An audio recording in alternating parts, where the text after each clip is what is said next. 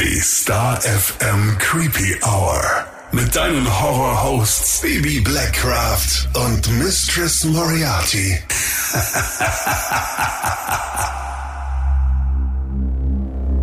Hallo und herzlich willkommen zurück in der Creepy Hour. Hallo zusammen. Wir hatten tolles Feedback auf die letzte Folge. Ja. Es war echt schön, dass sich da so viele Leute gemeldet haben und es anscheinend doch ein Thema ist, das viele bewegt.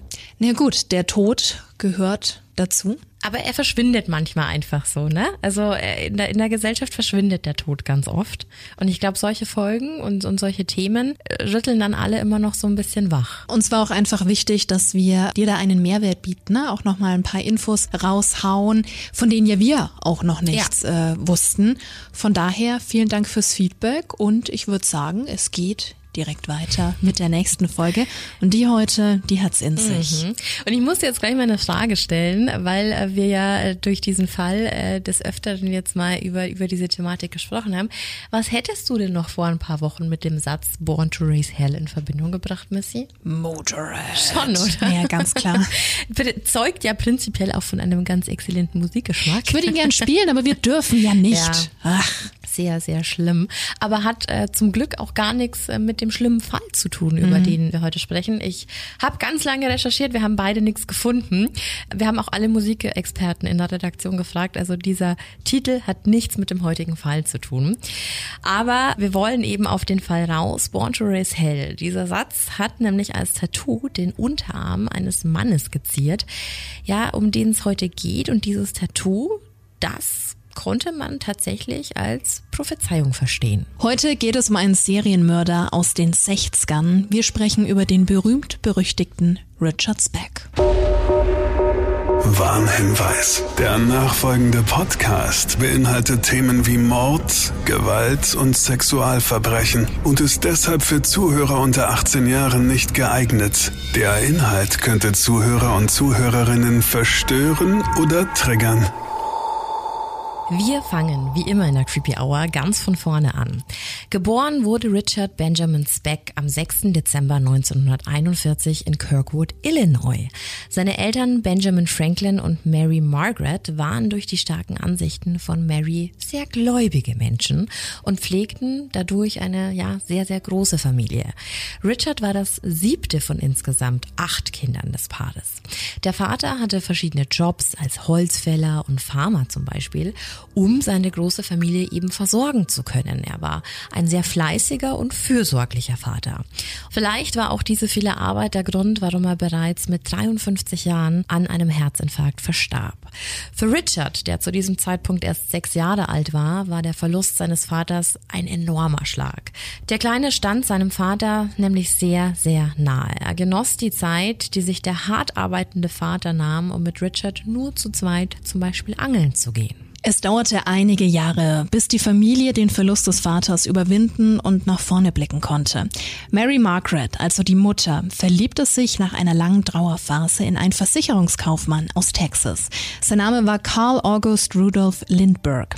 Die beiden lernten sich auf einer Zugfahrt kennen und beschlossen relativ schnell zu heiraten. Für Richard bedeutete das Veränderung, denn durch diese verschiedenen Wohnorte seiner Mutter und des neuen Partners beschloss die Familie, dass Richard die zweite Klasse in seiner alten Schule zu Ende führen sollte, bevor er dann wieder zu seiner Mutter ziehen sollte.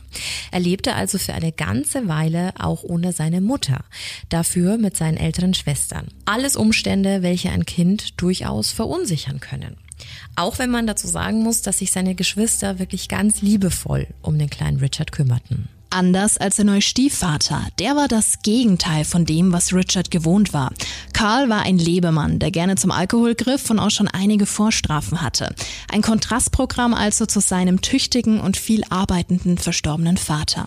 Im Allgemeinen passte das Verhältnis des neuen Mannes auch nicht wirklich zur Mutter, denn sie verteufelte Alkohol und Zigaretten und dieser Mann mochte halt alles davon. In der dritten Klasse war Richard dann wieder mit seiner gesamten Familie vereint. Sie lebten fortan zusammen in Central Texas. Da seine anderen Geschwister fast alle älter waren, wurde die Familie auch immer kleiner, zumindest was eben das Zusammenleben betraf.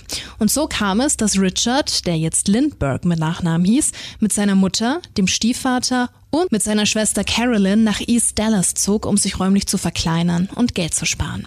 Es war ein relativ armes Viertel und in genau solchen sollte Richard auch erstmal bleiben. Die Adressen, die änderten sich zwar und das Ganze zehnmal in den nächsten zwölf Jahren.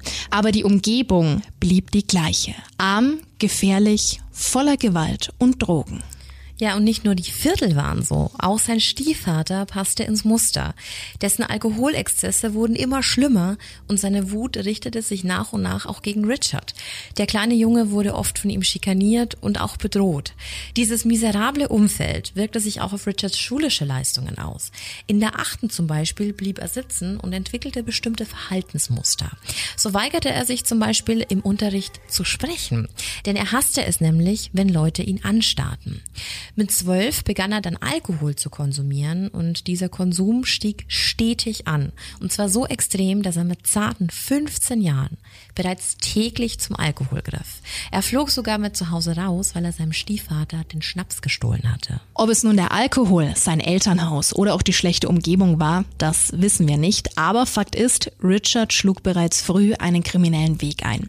Richard lernte immer mehr zwielichtige Freunde kennen und auch Drogen waren ihm nicht fremd.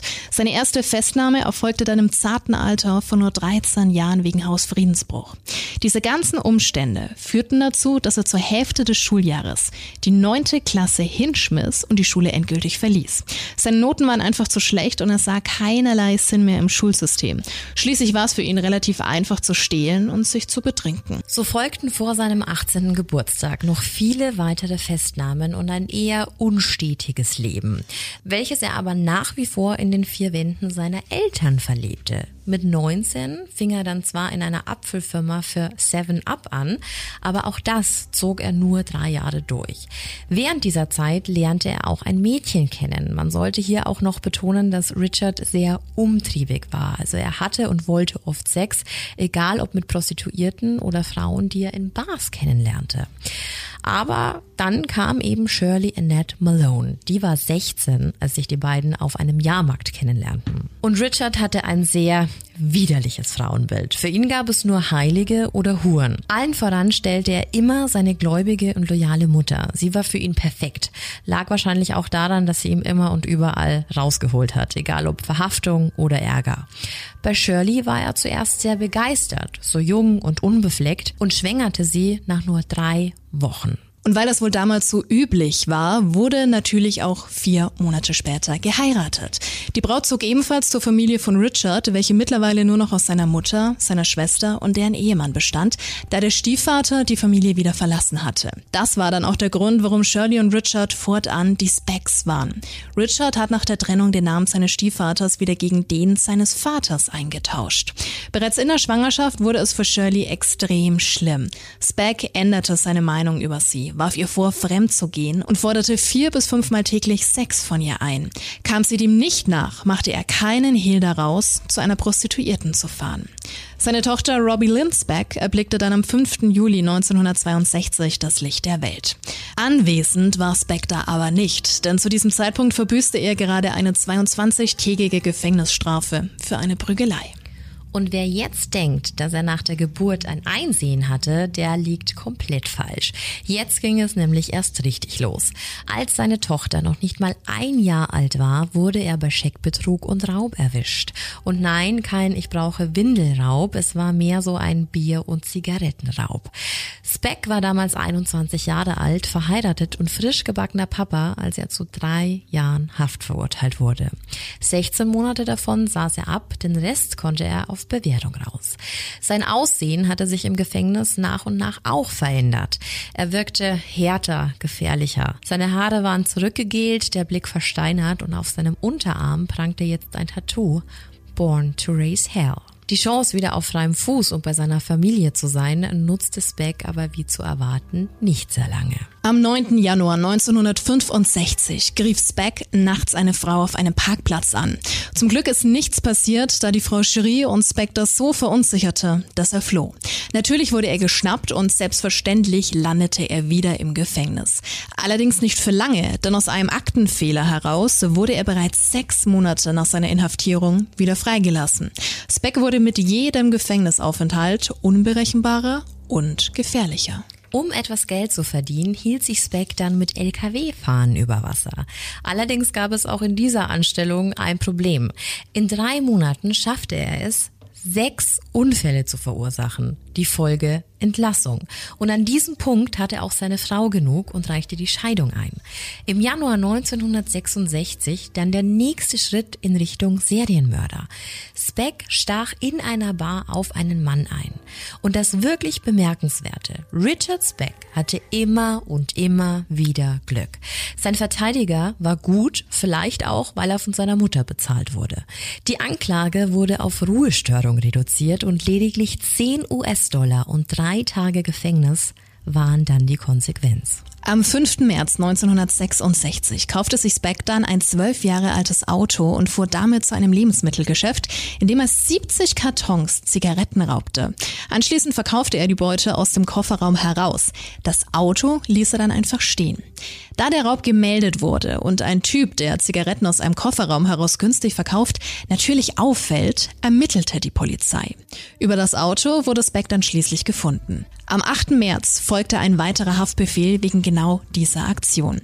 Da er diese Festnahme unbedingt umgehen wollte, floh Speck nach Chicago, um unterzutauchen. Anfangs konnte er dort bei seiner Schwester Martha unterkommen. Dann fuhr er aber weiter nach Monmouth, wo er zunächst bei einigen alten Familienfreunden wohnte. Dort waren die Leute sehr nett zu ihm und versuchten ihm auf die Beine zu helfen. So kam es, dass Specks Bruder Howard einen Job für ihn fand. Dieser Arbeit kam er tatsächlich nach und es schien bergauf zu gehen, bis zu dem Zeitpunkt, als er erfuhr, dass seine Ex-Frau zwei Tage nach ihrer Scheidung am 16. März 1966 wieder geheiratet hatte. Die Info ärgerte ihn maßlos. Es war die Bestätigung, dass er mit einer Hure verheiratet war. Er zog dann am 25. März in das Christie Hotel in der Innenstadt von Monmouth und verbrachte fortan wieder die meiste Zeit in Bars. Am 3. April um 1 Uhr nachts überraschte ihn dann die 65-jährige Virgil Harris beim Nachhausekommen, wie er gerade dabei war, einzubrechen. Er zückte sofort ein Messer, verband ihr die Augen und fesselte sie. Speck vergewaltigte die Frau, durchwühlte dann das Haus und stahl ganze 2,50 Dollar. Als die arme Dame befragt wurde, erklärte sie, dass der Mann sehr höflich, mit leiser Stimme und Südstaatenslang sprach. Er war weder laut noch vulgär wie du das in dieser Situation eigentlich erwarten würdest. Aber es sollte noch viel schlimmer kommen. Denn nur eine Woche später, am 9. April, erteilte ihm die 32-jährige Bardame namens Mary Catherine Price eine Abfuhr. Speck konnte ein Nein nicht akzeptieren und seine gestörten Ansichten über Frauen kosteten Mary in dieser Nacht ihr Leben. Speck zog sie in einen leeren Schweinestall hinter der Bar und vergewaltigte sie. Durch einen Schlag auf den Unterleib erlitt sie schwere innere Verletzungen. Er ließ sie dann in diesem Stall einfach zum Sterben zurück. Als Beck dann von der Polizei befragt werden sollte, floh er am 19. April aus der Stadt. Er kehrte zurück nach Chicago, wo seine Schwester Martha es ihm ermöglichte, in die Wohnung im zweiten Stock in der Avondale Ave zu ziehen. Die Straße lag im Stadtteil Old Irving Park. Seine Schwester war nach wie vor besorgt um ihren Bruder und wollte helfen, nichts ahnend, welche Folgen das Ganze haben sollte. Martha war gelernte Krankenschwester und ihr Mann Jean arbeitete nachts als Bahnwärter. Speck erzählte wilde Lügen, warum er aus Monmouth fliehen musste und seine Schwester und sein Schwager glaubten ihm. Sheen, der in der US-Marine gedient hatte, schlug Speck vor, sich doch mal bei der Marine zu bewerben, um wieder auf die Beine zu kommen. Und Speck nahm sich das zu Herzen und wurde tatsächlich Seemannslehrling. Dafür musste er lediglich einen Antrag mit Fingerabdruck und ein Foto sowie eine körperliche Untersuchung durch den Arzt verweisen. Und bereits am 30. April 1966 ging es für Speck dann tatsächlich auf die erste Reise. Vielleicht ein Wendepunkt in seinem Leben. Doch das Schicksal hatte einen anderen Plan und Speck erkrankte drei Tage später an einer Blinddarmentzündung und wurde von der Küstenwache in einen Hubschrauber in St. Joseph Hospital nach Michigan gebracht. Dort wurde eine Not-OP durchgeführt. Nach seiner Entlassung aus dem Krankenhaus kehrte Speck dann zu seiner Schwester nach Chicago zurück. Er musste musste sich von dem Eingriff erst erholen. Am 20. Mai ging es für ihn dann wieder zurück auf Deck. Das Ganze ging circa drei Wochen gut, bis zum 14. Juni zumindest, denn dann kam wieder das Schlechte ins Beck durch. Er betrank sich auf dem Schiff und fing Streit an. Das hatte zur Folge, dass er einige Tage später vom Schiff geworfen wurde. Für die folgende Woche blieb Speck versteckt vor seiner Schwester und deren Mann in einer kleinen Absteige. Zu groß war für ihn wahrscheinlich die Schmach eines erneuten Versagens. Denn nach dieser Woche reiste er dann mit dem Zug nach Houghton, Michigan. Er besuchte die 28-jährige Judy. Sie war Krankenschwester, die er während seines Krankenhausaufenthalts im St. Joseph's Hospital kennengelernt hatte. Sie war nett zu ihm und ließ ihn bis zum 27. Juni bei sich bleiben. Zum Abschied drückte sie ihm sogar noch 80 Dollar in die Hand. Eine sehr, sehr nette Frau, für die 80 Dollar eine Menge Geld waren. Ja, und diese Geste schien Speck sich tatsächlich etwas zu Herzen zu nehmen und er fuhr wieder zurück zu seiner Familie. Sein Schwager gab auch nicht auf, Speck weiter für die See zu begeistern und fuhr in kurzer Hand am 30. Juni zur sogenannten Anstellungshalle der National Maritime Union, kurz NMO. Das war die damalige Gewerkschaft. Er wollte einen Seemannsausweis für Speck beantragen. Dieses NMU-Gebäude lag im Jeffrey Manor Viertel von South Endearing, Chicago. Nicht unweit der NMU entfernt lag ein Block mit fünf zweistöckigen Backsteinreihenhäusern. Drei von diesen Häusern dienten dem South Chicago Community Hospital als Unterkünfte für die studierenden Krankenschwestern. Acht von ihnen bewohnten das östliche Stadthaus, welches lediglich 46 Meter von der NMU Anstellungshalle entfernt lag. Das war das erste Mal, dass Speck in dieser Nachbarschaft unterwegs war. Am Freitag, den 8. Juli 1966, fuhr Speck mit seinem Schwager wieder zur NMU-Halle. Er erhielt seine Genehmigung, jetzt offiziell bei Leuten anheuern zu dürfen. Damit wartete er in der Halle, um Arbeit zu erhalten. Aber leider klappte es an diesem Tag nicht und Speck kehrte zurück ins Haus seiner Schwester. Am Montag, den 11. Juli, beschloss Speck dann nicht mehr auf Kosten seiner Schwester leben zu wollen. Er packte seine Sachen, bat seinen Schwager, ihn noch ein letztes Mal zur NMU-Halle zu fahren und wollte diesmal so lange warten, wie es nötig war, um einen Liegeplatz auf einem Schiff zu ergattern.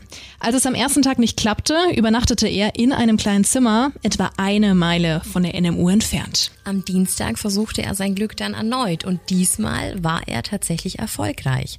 Am Nachmittag erhielt er einen Auftrag auf dem Tanker SS Sinclair Great Lakes von Sinclair Oil. Dafür musste er aber in das 30 Autominuten entfernte East Chicago, Indiana kommen. Dies gelang ihm auch und umso erzürnter war dann, als er ankam und feststellen musste, dass sein Platz bereits vergeben war. Also wieder keine Arbeit für ihn. Speck hatte quasi einen richtig, richtig miesen Tag. Als er zurück zur Anstellungshalle wollte, hatte diese auch bereits geschlossen, was bedeutete kein Geld, kein Job und für jetzt auch keine Bleibe für die Nacht. Man muss sich mal kurz vor Augen halten, was so ein Job alles für ihn ausgemacht hätte. Verpflegung, Unterkunft und Geld. Alles Dinge, die jetzt durch den anderweitig vergebenen Platz fehlten. Speck schlief in dieser Nacht in einem Rohbau eines Hauses, weil er sich nichts anderes leisten konnte. Am Mittwoch, den 13. Juli, ging er dann erneut auf Jobsuche in der Halle der NMU. Dort kamen ihm seine Schwester und deren Mann besuchen, um zu erfahren, wie es ihm geht. Die drei unterhielten sich im Auto von Martha. Sie parkte genau auf der Straße gegenüber, in der die Stadthäuser der Krankenschwestern lagen. Zur Verabschiedung drückte Martha ihrem Bruder 25 Dollar in die Hand. Grund genug für Speck, heute nicht mehr auf Jobsuche zu gehen und das nächste Wohnhaus aufzusuchen. Einmal seinen Schlafplatz gesichert, machte er sich auf den Weg in die nächste Bar um sich zu betrinken. In dieser Bar lernte er dann die 53-jährige Ella May Hooper kennen. Sie hatte das gleiche Ziel wie Speck, sich betrinken. Speck lud sie dann irgendwann auf sein Zimmer ein. Dort vergewaltigte er die Frau und stahl ihr eine Pistole Kaliber 22 aus ihrer Handtasche. Als wäre nie etwas gewesen, ging Speck Abendessen und anschließend wieder in eine Bar. Um circa 22.20 Uhr verließ er dann diese Bar und ging in sein Zimmer zog von Kopf bis Fuß schwarze Kleidung an und bewaffnete sich mit einem Klappmesser und der gestohlenen Pistole. Speck nahm einen Fußweg von zweieinhalb Kilometer auf sich, nur um schließlich vor dem Stadthaus der Krankenschwestern zu stehen. Um circa 23 Uhr verschaffte sich Speck durch ein Fenster des Hauses Zutritt und schlich in der Dunkelheit in das oberste Stockwerk. Oben angekommen, klopfte er an der ersten Zimmertür, die er sah. Die 23-jährige Corazon Amurao öffnete die Tür und sah direkt in den Lauf der Waffe, die Speck auf sie gerichtet hielt. Er zwang sie aus ihrem Zimmer und führte sie mit vorgehaltener Waffe durch zu den anderen Zimmern. In kürzester Zeit hatte er fünf weitere Frauen in seiner Gewalt. Er brachte sie alle in das größte Schlafzimmer und befahl ihnen, sich zu setzen, während er sich in aller Ruhe eine Zigarette ansteckte. Er erklärte den verängstigten Frauen, dass ihnen nichts passieren wird, dass er lediglich ihr Geld wolle, um die Stadt zu verlassen. Er lächelte dabei und wirkte völlig ruhig. Fast schon freundlich sammelte er von einer nach der anderen das Geld ein. Um 23.40 Uhr betrat dann eine weitere Frau das Haus. Es war die 22-jährige Gloria Davy. Sie kam gerade von einem Date zurück. Sie wurde ebenfalls eine Gefangene von Speck und somit zu Frau 7 in dieser unvorstellbaren Situation. Die Krankenschwestern versuchten ein Gespräch mit Speck zu starten. Durch ihre Ausbildung waren sie im psychologischen Umgang mit schwierigen Patienten geschult. Sie versuchten den Eindringling so zu beruhigen, um eine Eskalation zu vermeiden. Es schien aber nichts zu nützen, denn als Beck fertig geraucht hatte, schnippte er seine Zigarette in die Ecke und holte sein Klappmesser aus der Tasche. Damit zerschnitt er eins der Bettlaken. Er fesselte alle Frauen die Hände hinter den Rücken und die Beine zusammen. Sie waren ihm ab diesem Zeitpunkt mehr denn je ausgeliefert. Als erstes griff er nach der 20-jährigen Pamela Wilkening. Als diese ahnte, was folgen wird, versuchte sie sich so gut es ging zur Wehr zu setzen und spuckte Speck dabei ins Gesicht. Sie beschimpfte ihn und schrie. Das alles machte Richard Speck unfassbar wütend und entzog sie aus dem Raum in das gegenüberliegende Schlafzimmer. Er drückte sie zu Boden, würgte sie und wollte sie vergewaltigen, als er plötzlich von zwei Krankenschwestern gestört wurde, die in diesem Moment das Zimmer betraten. Es waren die 21-jährige Mary Ann Jordan und die 22-jährige Suzanne Ferris. Nichts ahnend, was in dem Haus gerade vor sich ging, platzten sie in diese Horrorsituation. Als sie verstanden, was hier vorging, wollten sie natürlich fliehen, doch sie schafften es nicht mehr aus dem Zimmer. Speck würgte die Frauen und stach über 20 Mal auf sie ein. Ab genau diesem Zeitpunkt war Speck in einer Art Mordrausch. In den nächsten vier Stunden zog er eine gefesselte Frau nach der anderen aus dem Schlafzimmer, um keine Zeugen zu hinterlassen. Sechs weitere Frauen wurden somit brutal von Speck ermordet. Der 24-jährigen Valentina Patient schnitt er fast die komplette Kehle durch. Patricia Matusek, 20, wurde erwürgt und in den Bauch getreten. Der 24-jährigen Nina Joe Schmerl brach er das Genick. Auf Malita Gargillo stach er ebenfalls mehrfach ein und Gloria Davy hob er sich bis ganz zum Schluss auf. Er zerrte die gefesselte Gloria nach unten auf die Couch, vergewaltigte und misshandelte sie. Als er dann damit fertig war, erdrosselte er sie. Als es sicher ging, dass alle Frauen auch wirklich nicht mehr atmeten, nahm er noch Wertgegenstände mit und verließ das Haus. Nichts ahnend, dass er in seinem Blutrausch den Überblick verloren hatte. Wir zählen mal durch. Ihm hat eine Frau die erste Tür geöffnet. Fünf weitere fand er in den nächsten Schlafzimmern. Eine kam von einem Date und zwei weitere platzten ins Zimmer. Das macht insgesamt neun. Richard Speck hatte aber acht Frauen ermordet. Die neunte, Corazon Amurao, die Frau, die er als allererstes angetroffen hatte, hatte sich unter eins der Stockbetten gerollt und sich dort bis zu seinem Verschwinden versteckt. Sie blieb bis 6 Uhr morgens in ihrem Versteck. So verängstigt war sie. Ja, und während sich also eine fürs Leben traumatisierte Überlebende immer noch unter dem Bett versteckte, verschwand Speck in der Dunkelheit. Er warf die blutverschmierte Waffe über eine nahegelegene Brücke und ging einfach schlafen, als wäre nie etwas passiert. Noch als Speck schlief, erfuhr aber die ganze Stadt, was passiert war. Carazon informierte nämlich die Polizei und der Tatort wurde unmittelbar untersucht. Nachbarn, Schaulustige und die Presse, alle waren sofort zur Stelle. In einem Interview erklärte der Polizeichef, dass diese Tat das Verbrechen des Jahrhunderts sei und es keine Worte für solch ein schreckliches Unrecht gab. Als Beck an diesem Tag aufstand, war lediglich eine Meile vom Tatort entfernt. Und anstatt die Stadt zu verlassen, ging er in dieselbe Bar wie den Abend zuvor und betrank sich. So sicher fühlte er sich bis er von Carrison hörte. Ihm war nicht bewusst, dass es eine Zeugin gab, die er hinterlassen hatte. Das versetzte ihn in pure Panik. Er versuchte alles, um zu verschwinden. Er checkte in ein neues Motel ein und benutzte jetzt eine falsche Identität. Der Name R. Franklin sollte ihn von nun an vor einer Verhaftung schützen. Egal ob Zeugin oder nicht, Speck war ohne es zu wissen so oder so geliefert. Denn 34 Fingerabdrücke enthüllten seine Identität. Durch seine ganzen vorangegangenen vergangenen Verbrechen und der Anmeldung im NMU waren seine Fingerabdrücke natürlich polizeilich bereits erfasst worden. Der Abgleich mit einem sogenannten Mugshot, also eines Bildes bei einer Verhaftung, war eindeutig. Corazon identifizierte Speck als den Mörder. Und das war dann auch der Punkt, als man großflächig fahnden konnte. Es wurde ein Bild sowie der Name von Richard Speck veröffentlicht. Er konnte sich jetzt nirgends mehr verstecken, denn die Wut der Bevölkerung war ihm sicher. Er hatte acht unschuldige Frauen ermordet, deren Ziel im Leben es war, anderen durch ihren Job zu helfen. Es war, als hätte er Heilige umgebracht. Man konnte sich also vorstellen, was in dieser Stadt los war. Da die Polizei alle Bahnhöfe und Stadtgrenzen kontrollierte, war eine Flucht undenkbar. Speck saß drei Tage lang in seinem billigen Motel im schlechtesten Viertel der Stadt und überlegte, wie er jetzt ohne eine Konfrontation davonkommen könnte. Seine Lösung? Selbstmord. Er nahm Scherben einer zerbrochenen Weinflasche und schnitt sich in den Unterarm, denn er war sich sicher, dass es funktionieren würde. Er wurde jedoch noch rechtzeitig von einem Hausmeister gefunden, welcher sofort die Polizei verständigte. Das wirklich Wahnwitzige daran, er wurde nicht erkannt. Der meistgesuchteste und verhassteste Mann der Stadt lag blutverschmiert vor ihnen und er wurde einfach nicht erkannt. Zu sehr stand die Rettung eines Menschenlebens an erster Stelle. Speck wurde ins Krankenhaus gebracht. Ganz schön makaber, wenn du bedenkst, dass genau die ihn jetzt retten sollten, die er angegriffen und ermordet hatte. Der behandelnde Arzt Dr. Leroy Smith, der praktisch das Leben von Richard Speck gerettet hat, entdeckte dann etwas, was alles verändern sollte. Die Arme von Speck waren aufgeschnitten und dementsprechend Blut überströmt. Aber als die Wunde gesäubert wurde, kam etwas zum Vorschein und das fiel dem Arzt eben sofort auf, nämlich das Tattoo Born to Raise Hell. Er informierte daraufhin natürlich sofort die Polizei und der Andrang auf das Krankenhaus war sofort immens. Alle wollten das Monster sehen. Das wirklich Verrückte daran, auch wenn er Tattoos hatte und wohl immer versuchte hart zu wirken, als Beck da so im Krankenhaus lag, erschöpft und mitgenommen, sah er eher aus wie ein verunsicherter Schuljunge, der genau wusste, welche Konsequenz nun auf ihn wartet. Als Beck nach drei Wochen fähig war, vernommen zu werden, spielte er eine Karte aus, mit der wirklich niemand gerechnet hatte. Er würde sich nicht mehr an die Tat erinnern. Er hätte stark getrunken und Drogen konsumiert.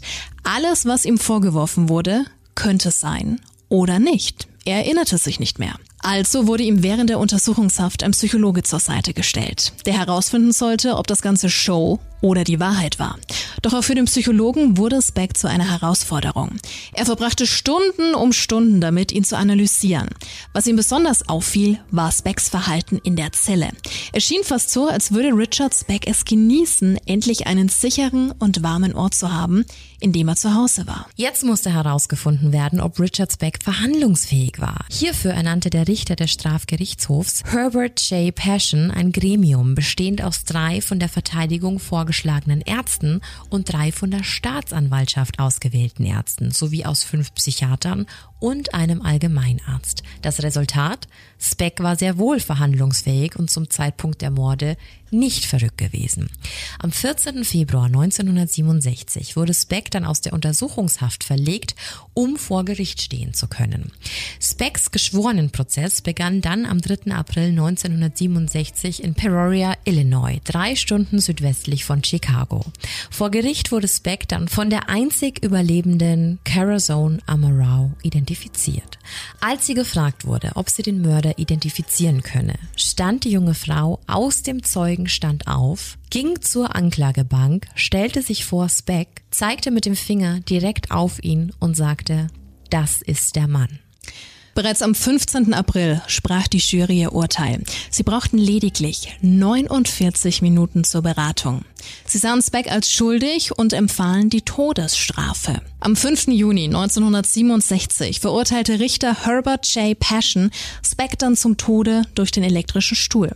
Der oberste Gerichtshof von Illinois bestätigte seine Verurteilung und sein Todesurteil am 22. November 1968 was wirklich ein schnelles Verfahren war. Denn normalerweise, wir kennen das ja aus anderen Fällen, kann sich sowas doch über mehrere Jahre, wenn nicht sogar Jahrzehnte ziehen. Oh ja. Auf die Todesstrafe an sich musste Speck aber lange warten und diese Zeit musste er in einem Gefängnis absitzen. Er wusste, dass es Vergewaltiger und Frauenmörder nicht einfach haben und genau so kam es. Es wurde so schlimm, dass er bereits nach kurzer Zeit in Einzelhaft verlegt werden musste. Sein Schutz war in diesem Sinne Wichtig, damit die Hinrichtung für die Angehörigen der Hinterbliebenen durchgesetzt werden konnte. Ab der Verlegung in Einzelhaft blühte Speck regelrecht auf. Er wurde zum Gefängnismaler und durfte die Einzelzellen streichen. Außerdem bekam er noch andere kleine Aufgaben und erhielt so etwas Geld, um sich Zigaretten kaufen zu können. Es war auch hier wieder auffällig, dass ihm das Gefängnis etwas geben zu schien, was er draußen eben nicht hatte. Einen geregelten Alltag, Essen, ein Bett, Struktur eben. Außerdem erhielt er Aufmerksamkeit, auch wenn ihn alle hassten. Er war in aller Munde und geschützt in Einzelhaft. Er erreichte im Gefängnis, naja, fast so eine Art Promi-Status. Das ist Richard Speck, der Krankenschwesterkiller. Dann passierte aber doch noch etwas Unerwartetes, denn die Todesstrafe wurde aufgehoben. Denn am 28. Juni 1971 bestätigte der oberste Gerichtshof der USA Specks Verurteilung, hob jedoch sein Todesurteil auf, da mehr als 250 potenzielle Geschworene wegen ihrer Gewissenhaftigkeit verfassungswidrig aus seiner Jury ausgeschlossen wurden. Damals gab es nämlich viele Menschen, die die Todesstrafe bereits ablehnten und genau die wurden vom Fall ausgeschlossen, was eigentlich nicht sein darf. Der Fall wurde dann zur Neuverurteilung Verurteilung an den obersten Gerichtshof von Illinois zurückverwiesen. Am 29. Juni 1972, also fast ein Jahr später, wurde dann ein Urteil erlassen, welches im Fall Furman gegen Georgia die Todesstrafe für verfassungswidrig einstufte. Und so wurde der oberste Gerichtshof von Illinois dazu gezwungen, Speck durch das ursprüngliche Gericht von Cook County erneut zu einer Gefängnisstrafe zu verurteilen. Das führte dazu, dass Speck am 21. November 72 erneut zu 400 bis 1200 Jahren Gefängnis verurteilt wurde. Und um das mal kurz zu erklären, wie man immer auf solche Strafen kommt, es wurde als acht aufeinanderfolgende Freiheitsstrafen von 50 bis 150 Jahren gerechnet. Also sprich, acht mal 50, 400 Jahre, acht mal 150, 1200 Jahre. Also so die Zusammensetzung von der neuen Strafe für Speck. Bei Versuchen zur Erlangung einer Bewährung wurde Speck in den Jahren 76, 78, 81, 84, 87 und 90 jedes Mal sofort abgeschmettert. Falls du dich jetzt fragst, ob er seine Taten denn jemals gestanden hat, ja, hat er. Aber nie im Gericht oder als Entschuldigung gegenüber den Angehörigen oder der Überlebenden. Das erste Mal hat er im Krankenhaus gestanden. Unter Betäubung hatte er dem Arzt Leroy Smith gesagt, was er getan hatte. Allerdings zählte das nie, weil er ja eigentlich in Anführungszeichen nicht bei Verstand war. Speck gestand die Morde dann zum ersten Mal öffentlich, als er 1978 mit Bob Greene von der Chicago Tribune sprach. In einem Film, den Insassen 1988 im Stateville Correctional Center drehten, erzählte Speck dann detailliert von der Mordnacht. In diesem Video wirkt er provozierend und kalt. Auf die Frage, ob er es getan hätte, antwortete Speck mit Klar habe ich das. Und auf die Frage nach dem Grund zuckte Speck lediglich mit den Schultern und sagte scherzhaft, es war einfach nicht ihre Nacht. Um bei dem Versuch, etwas Reue aus ihm herauszukitzeln und nach der Frage, wie er sich nach der Nacht gefühlt hätte, sagte er, so wie ich mich immer gefühlt habe. Wenn Sie mich fragen, ob es mir leid tut, nein. Auch die Erfahrung, jemanden zu erwürgen, beschrieb er ausführlich. Es ist nicht wie im Fernsehen. Es dauert über drei Minuten und man muss viel Kraft haben. Am 4. Dezember 1991 wurde Speck dann vom Stateville Correctional Center in das Silver Cross Hospital in Joliet, Illinois transportiert, nachdem er über starke Brustschmerzen geklagt hatte. Richard Speck verstarb in den frühen Morgenstunden des 5. Dezembers an einem Herzinfarkt, einen Tag vor seinem 50. Geburtstag. Es gibt auch kein offizielles Grab von Richard Speck, da seine Schwester befürchtete, dass es geschändet werden würde. Speck wurde eingeäschert und seine Asche an einem geheimen Ort in der Gegend von Joliet verstreut. So viel also zum Fall. Ich würde auch gerne noch auf ein paar Dinge eingehen, zum Beispiel dieser Hass auf Krankenschwestern. Was meinst du denn dazu, Missy? War das Zufall?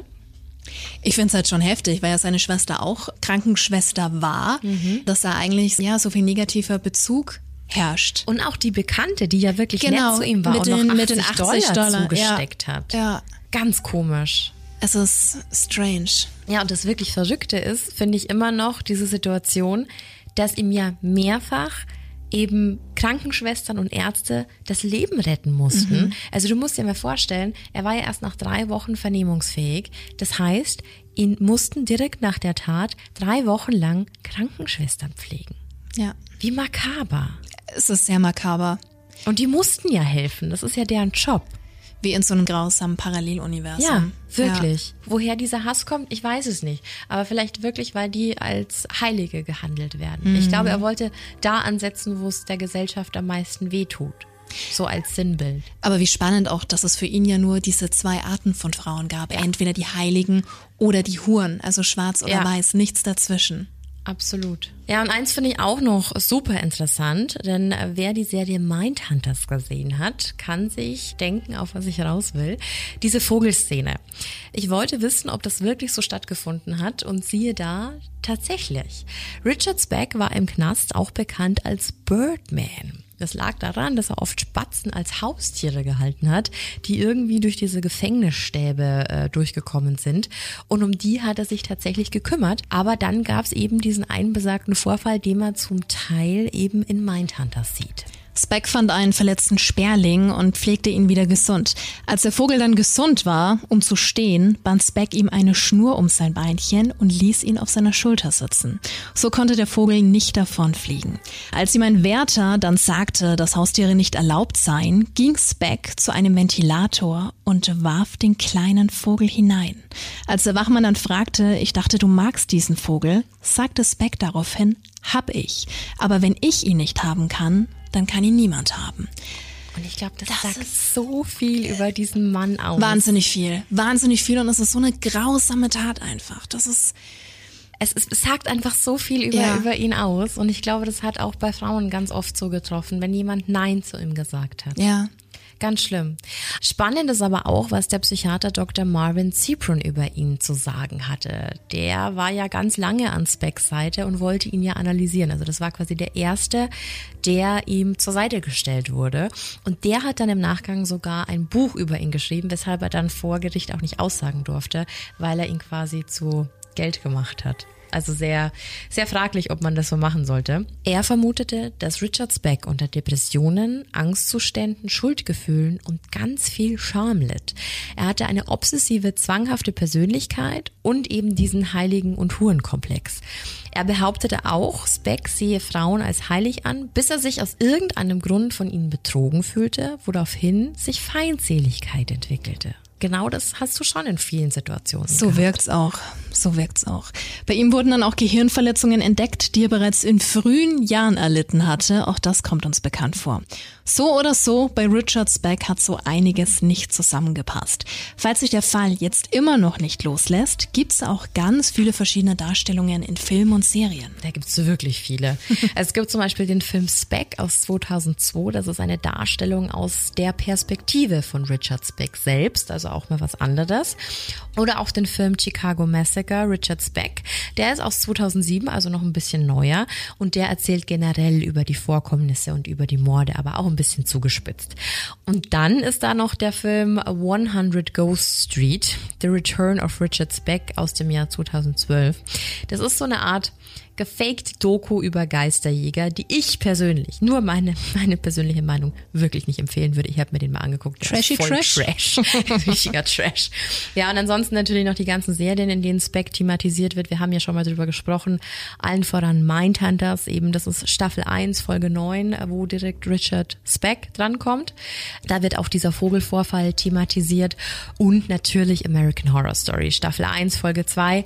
Ähm, ja, das ist eine sehr kreative kreative Auslegung und künstlerische Auslegung der äh, Geschehnisse und hat nicht wirklich viel mit der Realität zu tun. Aber gut gemacht ist es, weil es American Horror Story ist. Du kannst es dir reinziehen und für die realistischen Fakten hast du die Creepy Hour. Ganz genau. Wir haben übrigens noch was vergessen. Wir haben nämlich äh, natürlich nicht äh, den wichtigsten Punkt, immer wenn es um Serienkiller geht, vergessen.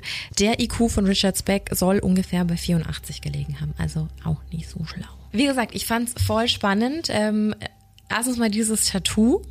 Ja, mhm. also das ist ja irgendwie so selbstprophezeiend. Und ich habe auch in einem Interview mal gesehen, dass er mal gesagt hat, er ist einen Tag nach einer Kriegsaktion zur Welt gekommen und er hat es betitelt mit After that all hell break loose. Und ähm, hat dann gemeint, und seitdem ist es auch so. Also die ganze Hölle sei losgebrochen an dem Tag. Und ich glaube, er hat so ein bisschen verinnerlicht. Also dieser Verlust von dem Vater war einfach schon ganz schlimm. Dann hat er ein schlechtes männliches Vorbild. Dann war wahrscheinlich auch, ich glaube, dass es bei seiner Mutter tatsächlich auch irgendwann ähm, reingekickt hat, weil es bestimmt von ihm als Verrat an seinem Vater gesehen wurde. Kann gut sein. So ja. von wegen heilig und Hure. Mhm. Ähm, und die hat ja bei dem Stiefvater dann auch auf einmal ganz viele Sachen toleriert, die davor wahrscheinlich nie wo es ja eigentlich dagegen war, genau. Genau, und deswegen glaube ich, dass da viele Faktoren mit reingespielt mhm. haben. Und alleine, dass er diese eine Frau, die Nein zu ihm gesagt hat, da schon in dem Schweinestall vergewaltigt und umgebracht hat, waren alles wahrscheinlich so Vorboten. Es gibt auch ganz, ganz viele Einträge dazu, dass äh, Richard Speck auch von diesem Kriegergen befallen war, mhm. also dass er das hatte. Gab aber auch nie eine wissenschaftliche Bestätigung dafür. Was wiederum dafür sprechen würde, wir hatten es ja vorher auch, er hatte ja gewisse vorbelastete Schädigungen am Hirn. Am Gehirn, ja. Mhm. Was ja auch in der, in der frühen Phase vielleicht äh, passiert ist. Was alles so ein bisschen in diese Theorie reinspielen würde, die wir ja schon mal besprochen haben, dieses Psychopathen-Gen. Diese ganzen Komponenten würden da schon auch ganz gut dazu zählen. Ne?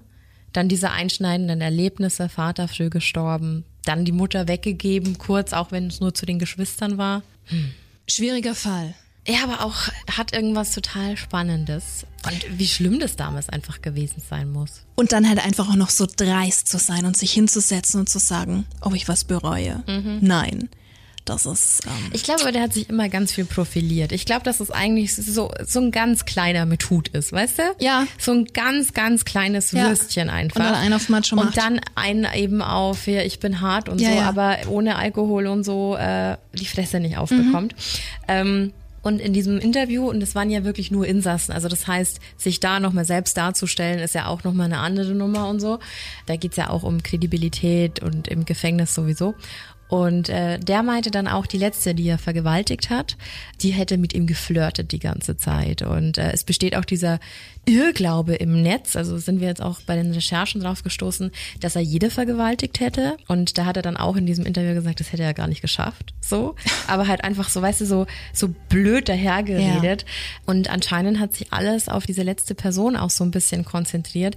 Weil wie gesagt, auf die hat er es dann irgendwie abgesehen und das dann nochmal zu, zu deklarieren, als die hat mit mir geflirtet. Alter. Das geht gar nicht. Das Boah, das ist so nicht. widerlich einfach. Ja. Auch schlimm, dass acht Frauen nichts gegen diesen Mann ausrichten konnten weil es einfach auch wahrscheinlich eine ganz andere Zeit war, in denen Frauen beigebracht worden ist, sei devot, sei nett, ne? Mhm. Ähm, klar, er hatte eine Waffe, ähm, aber trotzdem, sie waren in der Überzahl, also schrecklich. Diese Ausbildung als Krankenschwestern, ich meine, die hatten ja Psychologie und alles, also denen wurde ja beigebracht, wie man mit schwierigen Menschen umgeht.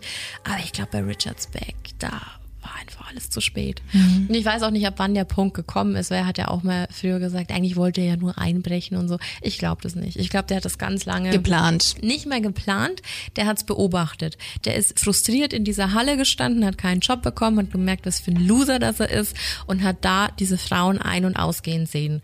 Und das waren Frauen, die studiert haben, die was gelernt haben, die einen Platz in der Gesellschaft hatten, die was Gutes taten. Und ich glaube, das war ihm so ein richtiger Dorn im Auge. Auge, weil nicht umsonst ist er dann noch so weit von seiner eigentlichen Unterkunft, die ja wirklich weit von dieser Halle weg war, explizit dahin gegangen. Ja, dass er die Unzufriedenheit mit sich selbst, dass er nicht vorankommt, wie er sich das vorstellt, auf die Damen projiziert hat und das so dann. Könnte ich mir gut vorstellen. Ja, sich alles entwickelt ja. hat. Klingt plausibel. Wissen kann man es nie und ähm, ich glaube, dass da ganz viele Sachen mit reinspielen, aber auf jeden Fall ein krasser Fall, über den man, finde ich, gar nicht so oft hört. Mhm. Deswegen fand ich es sehr spannend, den heute mal mit reinzunehmen. Ja, du hast ja gesagt, hey, super spannender Fall. Da würdest du gerne mal drüber schon lange sprechen. keinen Serienkiller mehr. Nee, und ähm, dann gleich so eine Tat in mhm. diesem Ausmaß, das ist schon schon nicht ohne.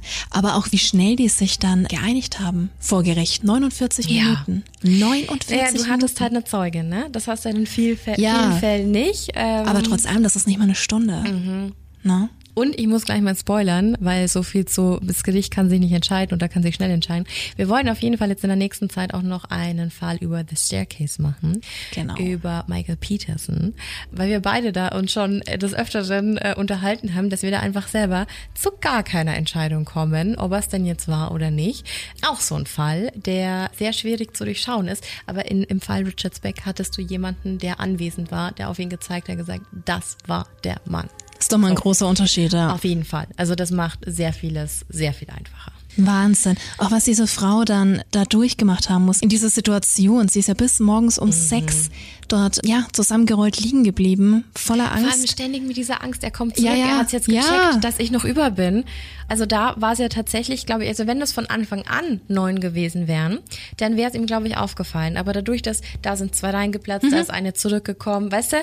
Ja. so eine war dann aufmüpfig, mit dem er ja erstmal irgendwie zurechtkommen musste. Und ich glaube, der hat dann wirklich in dieser Situation komplett den Überblick verloren. Und wie viel Glück das für sie einfach war. Aber. Aber wie geschädigt sie wahrscheinlich bis an ihr Lebensende ist. Ganz, ganz schlimm. Ja, auf jeden Fall ein sehr spannender Fall. Sehr. Und wir hoffen natürlich, dass es dir gefallen hat. Aber wir wollen ja auch schon verraten, über was wir nächste Woche sprechen. Ah, auch, auch sowas, was sehr oft gefordert wurde. Sehr, sehr oft. Jetzt die 99. Da müssen wir was Spezielles machen. Ne? 99. Wir haben auf jeden Fall äh, nächste Woche ein äh, bombastisches Gewinnspiel. So viel kann man schon mal verraten. Und äh, wir werden, äh, ist es mystisch oder ist es ein True Crime Fall? Findest du mystisch? Nicht Fisch, nicht Fleisch. Ja, schon so ein bisschen so, ähm, oder geht's eher so in Richtung Verschwörung? Ja, So? hätte ich jetzt eher So. gesagt. Aber schon irgendwie was, äh, Einigen wir uns doch auf von allem etwas. nicht Fisch, nicht Fleisch. Okay. Das ist doch auch schön. es geht um den Djatlov-Pass. Also es wird auf jeden Fall spannend. Der Ähm, fleißig angefordert wurde, ne? Und da gibt's wirklich, wirklich viele Artikel dazu und, und viele neue Erkenntnisse. Und bei gucken, ob wir das alles gut in eine Folge bekommen. Schauen Ich bin mal. da optimistisch. Ich auch. Hauptsache es ist jetzt nicht mehr so heiß, dann fällt's Denken ein bisschen leichter. Das ist doch ein guter Abschlusssatz. So machen wir's. Und jetzt verschwinden wir in die tiefschwarze Nacht, weil, Leute, es ist 21.48 Uhr und es ist verfickte Stockdunkel. Scheiße dunkel draußen. Es Was ist, soll das? Ich habe es vorhin beobachtet. Es ist um 10 vor 9 richtig dunkel geworden und vor allem, jetzt muss man ein bisschen aus dem Nähkästchen plaudern, es regnet. Und das ist echt schlecht, weil wir haben heute den ganzen Tag über on air bei StarFan gesagt, dass es trocken bleibt und haben sogar noch das Open-Air-Kino heute Abend empfohlen, wo um 21 Uhr der Film losgeht. Irgendwo steht jetzt jemand begossen wie ein Pudel und verflucht dich. Upsi. Ja, Entschuldigung. Ich Ja, man kann sich auch nicht mal auf alles verlassen, was andere kann sagen. auch nur das weitergeben, was uns die Meteorologen melden. Sorry. Der Wes- Wetterfrosch wieder äh, gepatzt. Du bist aber nicht mit dem Rad da, ne? Nee. Mit dem Auto. Sehr gut. Na dann würde ich sagen, verschwinden wir hinaus in die Finsternis, in die nasse Finsternis. Darwin Duck. Drei, zwei, Risiko oder eins, zwei, Nee, wir Risiko. versauen, jetzt, wir versauen jetzt nicht diese spannende Folge, in der wir jetzt noch kindisch werden. Dark Queen Duck. Okay. Also, in diesem Sinne, vielen Dank fürs Zuhören. Bleibt gesund. Das sowieso. Crave it real. And scary on. Bye bye. Ciao.